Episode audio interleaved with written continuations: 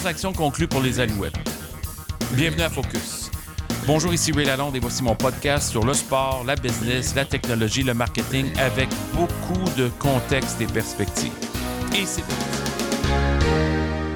je vais vous parler des Alouettes, la transaction qu'on attend depuis l'automne 2018, novembre 2018 pour être précis. On se retrouve 13-14 mois plus tard. La transaction est finalement conclue. Euh, on est tous contents qu'il y ait un dénouement et un aboutissement, mais je vais vous dire, là, je suis un peu déçu de la façon dont la Ligue canadienne a opéré euh, pendant ce temps-là, surtout un peu étonné euh, du fait que on n'a jamais réussi à connecter avec un ou des investisseurs francophones. pas de préférence, pas de parti pris. C'est juste que je trouve ça étrange qu'une équipe comme ça qui devient disponible, on n'arrive pas à conclure une transaction avec un groupe local. C'est pas la fin du monde, ça va rien changer dans le résultat. C'est juste au Québec, il y a quand même une particularité, cette langue française-là qui nous affecte puis qui est la nôtre. On veut aussi, dans la mesure du possible, être capable de trouver le talent local, développer des occasions, des opportunités. Ça s'applique à des joueurs, des coachs et dirigeants et aussi à des propriétaires.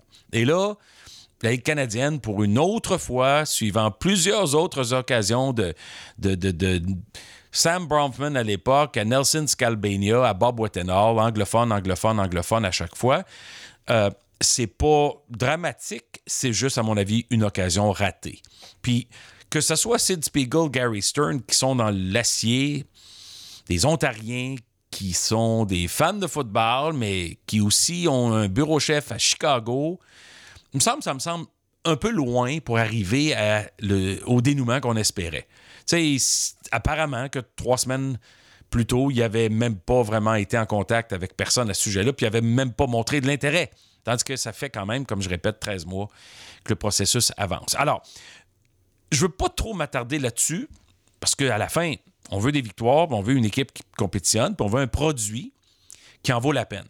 Mais je veux revenir justement là-dessus, la Ligue canadienne. Mais moi, j'ai l'impression que la Ligue canadienne est à risque. Puis j'ai l'impression que les Alouettes aussi sont à risque. Puis j'ai l'impression que plus je regarde le produit, je trouve pas le, progrès euh, auquel il faut s'attendre lorsqu'on veut compétitionner dans l'ombre d'un ogre qui s'appelle la NFL, qui a des ressources, qui des milliards de dollars qui sont partout. C'est même pas comparable. C'est plus gros que tous les autres sports en termes de ligue. C'est pas plus populaire dans le monde entier que le soccer ou le basketball. C'est juste plus gros en Amérique puis aux États-Unis.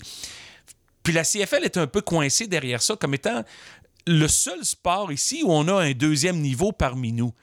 Si on prenait le hockey, la Ligue nationale de hockey, c'est la meilleure ligue au monde, puis la KHL est en, en Russie particulièrement, il n'y a pas de risque ici.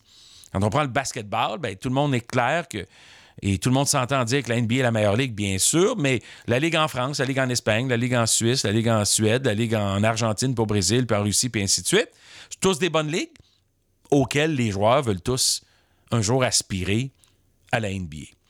Le soccer, un peu différent, la MLS est définitivement pas la meilleure ligue en termes de talent et de qualité, comparé aux monstres de la Premier League en, Angleterre, de la Bundesliga en Allemagne, ou de la Lega, puis de la, Serie A en Italie. Ça, c'est autre chose, mais, mais justement, c'est pas parmi nous. On n'est pas habitué à ça. Mais c'est en Amérique du Nord, la seule occasion, on a deux ligues qui sont un peu en, compétition. Vous allez me dire que les, les, joueurs sont canadiens. Oui, mais des Américains qui jouent dans la Ligue canadienne. Il y a des Canadiens, quelques-uns qui jouent dans la NFL. Mais le produit, la mise en marché, l'argent derrière ça, c'est incomparable. La Ligue canadienne est une très petite ligue avec un cap plafond salarial d'autour de 5,2, 5,3 millions, avec un. C'est une business par équipe qui vaut peut-être 20 à 30 millions de dollars. Euh, c'est modeste, c'est correct, il n'y a pas de problème. Ça a beaucoup de racines dans l'Ouest canadien. Les trois villes qui souffrent le plus sont justement les trois plus grosses villes au pays Toronto, Montréal et Vancouver. Vancouver est à vendre. Montréal vient d'être vendu. Toronto a été vendu à MLS. MLSC, pardon, il y a quelques années. Une chance. Eux, ils ont des, poches très profondes et des grands moyens pour aider cette équipe-là à se refaire une, une image. Mais il demeure un fait, c'est que les Argos n'attirent pas beaucoup non plus. Et euh, alors, mais cependant, en Saskatchewan, à Winnipeg, à Hamilton, la Ligue canadienne est en pas pire condition. À Calgary. Alors, il y a à peu près un tiers d'équipes qui perdent de l'argent, pas mal. Il y a peut-être un tiers d'équipes qui sont rentables, juste, puis un tiers d'équipes qui sont profitables. et qui, qui réussissent à avoir des états financiers très positifs. C'est ça la Ligue canadienne. Mais à la fin, il faut avancer dans la prochaine génération, connecter avec les jeunes. Il faut trouver une façon pour la Ligue canadienne d'être à l'affût de la technologie, d'être à l'affût de ce qui est cool pour les jeunes consommateurs qui ont plusieurs choix à faire, puis que la Ligue canadienne est loin dans le rang, dans le classement des, des, ligues ou des produits sportifs souhaités. Ça ne veut pas dire qu'il n'y a pas des jeunes qui veulent jouer du Québec ou de l'Ontario ou de partout pour la Ligue canadienne, bien sûr. Mais quand on parle de réussir économiquement, commercialement, ça prend une masse. Et pour avoir une masse, c'est plus que les joueurs et les fans durs de football. Ça prend des occasionnels, ça prend des gens qui sont en satellite autour, puis qui trouvent que le produit à l'occasion en vaut la peine. ça a été démontré que depuis 5-6 ans, en tout cas ici au Québec, c'est un gros défi. Pourquoi? peut-être de la mauvaise gestion, peut-être des mauvaises décisions d'affaires. Certainement que les commanditaires, le monde corporatif n'a pas vu l'opportunité avec les Alouettes dans les dernières années. Puis ça, ce sont des revenus importants parce que tu ne peux pas juste faire les frais avec les ventes de billets avec les recettes au guichet. Il faut que tu sois capable d'avoir des produits dérivés qui existent de belle qualité partout distribués au Québec. C'est pas le cas. Il faut que tu sois capable d'avoir de la promotion du marketing en province qui te crée des opportunités de développer des partisans de Québec, Chicoutimi, Trois-Rivières, Sherbrooke, Gatineau et, la région de Montréal, bien sûr. Puis on ne l'a pas vu ça depuis quelques années. Il faut que tu sois capable, évidemment, de vendre des loges à un prix élevé. Mais là, le stade s'y apprête pas, puis il n'y a pas une grosse demande pour les loges pour les matchs des Alouettes il faut que tu sois capable d'offrir une expérience absolument spectaculaire dans un stade. Pensez à Winnipeg et Regina, justement, qui s'en sont fait bâtir des, des stades absolument exceptionnels. Effectivement, ça a coûté 200 à 300 millions de dollars. Puis si on n'a pas le 200 300 millions ou le propriétaire ne l'a pas, bien là, on est pris à jouer dans un stade qui est euh, médiocre. Où il y a des beautés, le centre-ville, la montagne, le skyline de Montréal, bien sûr, mais, mais des, des obstacles à la commercialisation, à la nourriture, au stationnement, à l'achat de produits dérivés. Pas si simple que ça. Puis finalement, quand on parle justement de la rentabilité d'un club, il faut que tu aies un bassin corporatif qui est prêt à investir des sommes d'argent pour avoir leur logo associé à l'équipe. Puis ça, on ne l'a pas vu non plus depuis 4-5 ans. Alors, c'est pour ça qu'ils perdent de l'argent comme c'est pas possible.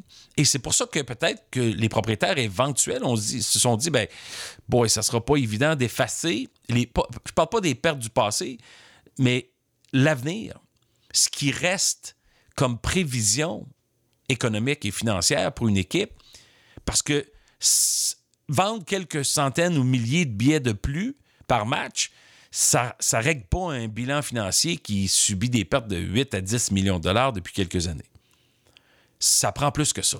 Puis la réponse à ça, c'est que ça prend de l'argent corporatif. Des commanditaires qui vont, qui vont investir 400-500 000 puis plusieurs d'entre eux, pour aller chercher une somme vraiment importante de partenaires qui vont ensuite aider à véhiculer le produit partout. Alors, Gary Stern et Sid Spiegel, qui est âgé de 89 ans, donc ça va être surtout Gary Stern qu'on va voir, lui a un gros défi. Non seulement un défi d'embaucher les, les intervenants dans la ligne du centre entre propriétaire, président, directeur, gérant et coach, on a un coach. Mais les intervenants qui sont manquants pour le moment, c'est-à-dire président et directeur gérant, ces deux-là vont avoir un rôle critique.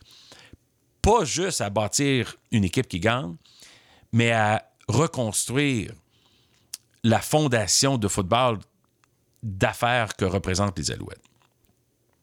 Parce qu'ils vont devoir parler aux gens, parler à des investisseurs, aux parties prenantes dans le monde des affaires au Québec euh, et reconnecter, mais aussi avoir la preuve que ça en vaut la peine.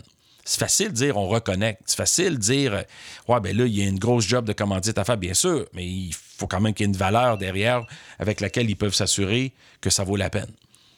Et là-dessus, ça, ça va être le gros défi. Ça va être d'être capable de générer de l'attention, générer de l'intérêt, de l'émotion dans un monde beaucoup plus compliqué. La clé du succès dans le sport professionnel, c'est toujours d'avoir des propriétaires avec des poches profondes, d'avoir un stade moderne, puis d'avoir un marché corporatif. Quand tu as les trois ingrédients principaux de cette recette-là, tu peux y arriver. Et depuis quelques années, ça a été très dur pour les Alouettes. C'est dur aussi pour la Ligue canadienne, qui dépendent beaucoup, beaucoup de l'argent de Bell et de TSN et de RDS.